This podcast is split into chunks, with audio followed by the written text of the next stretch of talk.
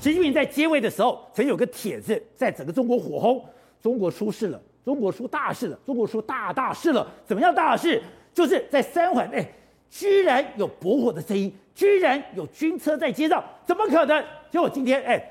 现在哦，你二十大哦，又传出说，刚刚看的画面，有轮行车辆，轮行军车进北京。轮型装甲炮兵车，炮兵车。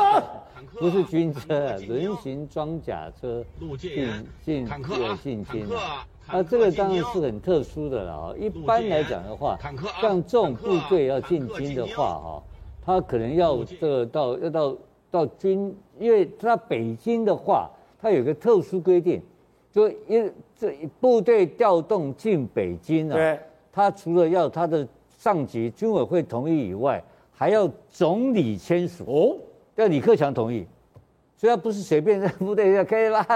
开进来某件逮。所以我的西山大营不是想进来就进来。这特殊的北京军车进到北京的特殊规定，就要总理签署才行。好，这个非常高层级的。一般来讲的话，这种独裁国家有事情发生的话，我们都是看到新闻的第二天才会知道。对，有一个注意到的事情就是说。李克强的情况确实是比过去更好哦，呃，因为李克强的活动，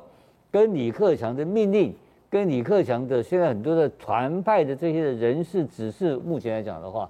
目前的情况在政府的运作起来，他还是很重要的，吃重一个地位。李克强的能见度变高了。对，李克强，我曾经讲过一句话，李克强在是不是留在政府内，这是一个重要的指标。因为李克强如果还是留，他可能可以到政协，他可以可能到呃总书记也不知道，你知道吧？但是因为因为未来的这个习近平的位位阶哈，可能是高于总书记，哦，他可能是用国家主席的名义，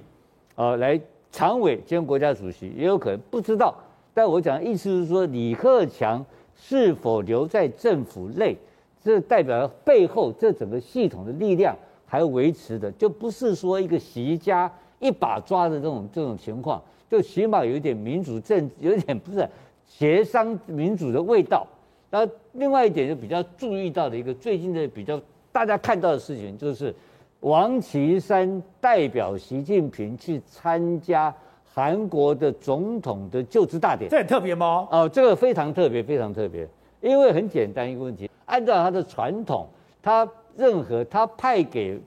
朝鲜的这个呃这个大使的级别都是副部级的啊，然后派到韩国的，啊派到韩国是低半级，所以表示他对朝鲜的尊重。他现在派到中国国家副主席，哎，他还要派去参加这个大典的话，